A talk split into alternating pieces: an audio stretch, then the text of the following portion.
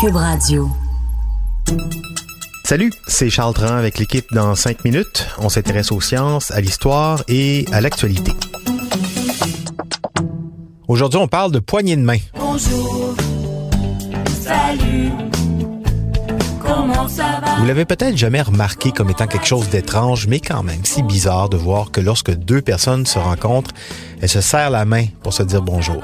Et c'est la même chose lorsqu'elles viennent à un accord ou qu'elles veulent se remercier. C'est un geste, une façon de faire qu'on nous a inculqué très jeune et que nous avons dupliqué par mimétisme sans doute et que maintenant on prend tous pour acquis. Mais rencontrer une personne pour la première fois ou la centième fois, on doit lui serrer la pince fermement puis la secouer vigoureusement pendant quelques instants trop, en regardant dans les yeux en plus, avec la main droite, pas la main gauche, pas trop moite de préférence. Mais pourquoi tout ça, ce cérémonial? Quelle est l'origine de ce mouvement, se serrer la main qui, ultimement, demeure quand même assez absurde? On aurait pu privilégier, je sais pas moi, autre chose, euh, se frotter le nez euh, ou se toucher les oreilles. Mais non, on a choisi de se coller les paumes de la main. Pourquoi? Voici les explications avec Frédéric Guindon. Des recherches archéologiques ont démontré que la poignée de main était déjà une pratique courante dans la Grèce antique, au 5e siècle avant Jésus-Christ du moins. En effet, des représentations d'hommes se serrant la poigne ont été découvertes sur des stèles funéraires, des bas-reliefs et des vases datant de l'époque où Socrate était occupé à élaborer les bases de la philosophie grecque classique. Ça fait donc longtemps qu'on se serre la pince. Deux hypothèses se sont longtemps livrées une lutte pour déterminer l'origine de ce geste. Deux hypothèses qui sont, en quelque sorte, complémentaires. Selon la première, puisqu'au temps des chevaliers, ces derniers étaient formés pour manier l'épée de la main droite, tendre cette main droite était un moyen de montrer que ses intentions étaient pacifiques et que l'on n'avait pas l'intention de dégainer son épée. Ce mouvement pour instaurer la confiance entre deux personnes s'était donc perpétué depuis la Grèce antique et ses bandits armés jusqu'au Moyen Âge et est devenu la norme pour se dire bonjour vers l'an 1000 avec les premiers codes de la chevalerie. La deuxième hypothèse, elle, stipule que la poignée de main permettait à deux interlocuteurs de montrer qu'ils venaient sans armes qui auraient pu être cachées dans le poing ou dans la manche. De là viendrait l'idée de se secouer vigoureusement les mains quand elles sont jointes. Cela servirait à faire tomber des armes potentiellement cachées dans les manches.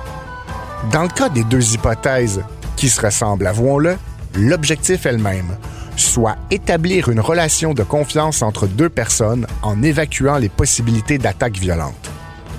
Mais voilà, il y a quelques années à peine, en 2015, des scientifiques de l'Institut Wiseman en Israël ont fait valoir une toute nouvelle théorie qui pourrait expliquer pourquoi l'habitude de serrer la main des personnes que l'on rencontre a franchi les siècles et les continents, même si nous sommes rarement armés, et ce, depuis longtemps. Selon ces chercheurs, on se serre la main pour pouvoir sentir l'odeur des autres, pour pouvoir les renifler, un peu comme le font les mammifères comme les chiens ou les chats. Ils en sont arrivés à cette conclusion après avoir filmé et étudié le comportement de 280 sujets. En comptant le nombre de fois où ceux-ci se touchaient le visage, ils espéraient pouvoir mesurer une différence significative entre avant et après une poignée de main. Quelle ne fut pas leur surprise de découvrir qu'après avoir serré la pince d'un individu du même sexe, le nombre de fois où les sujets se touchaient le visage plus que doublait. À l'aide de cathéters nasaux insérés dans les narines des cobayes et voués à mesurer la circulation d'air dans celle-ci, l'équipe du professeur Noam Sobel a pu établir que les participants à l'expérience ne faisaient pas que se passer la main au visage sans raison, mais qu'ils étaient bel et bien en train de la sentir. En humant de la sorte les odeurs des autres, on chercherait à décoder des signaux chimiques pour obtenir des informations sur leur statut. Dominant ou dominé, état de santé, disponibilité sexuelle, etc.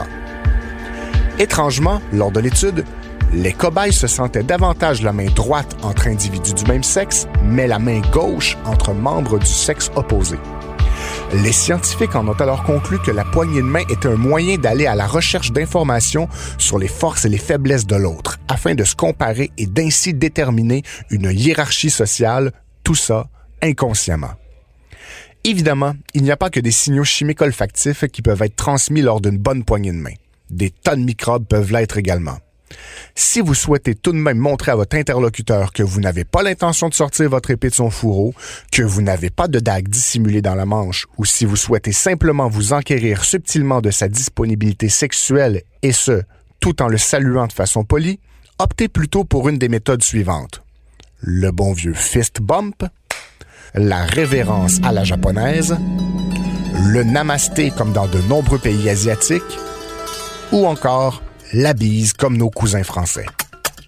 C'est clair qu'en saison de grippe ou de gastro, la, révérence à la japonaise ou le namasté, ça a l'avantage d'être moins risqué que la bise à la française, justement. Alors, euh, namasté, arigato, kosaimasu, Frédéric Guindon. Une belle levée de pouce pour ton enquête. C'était en cinq minutes. Bisous.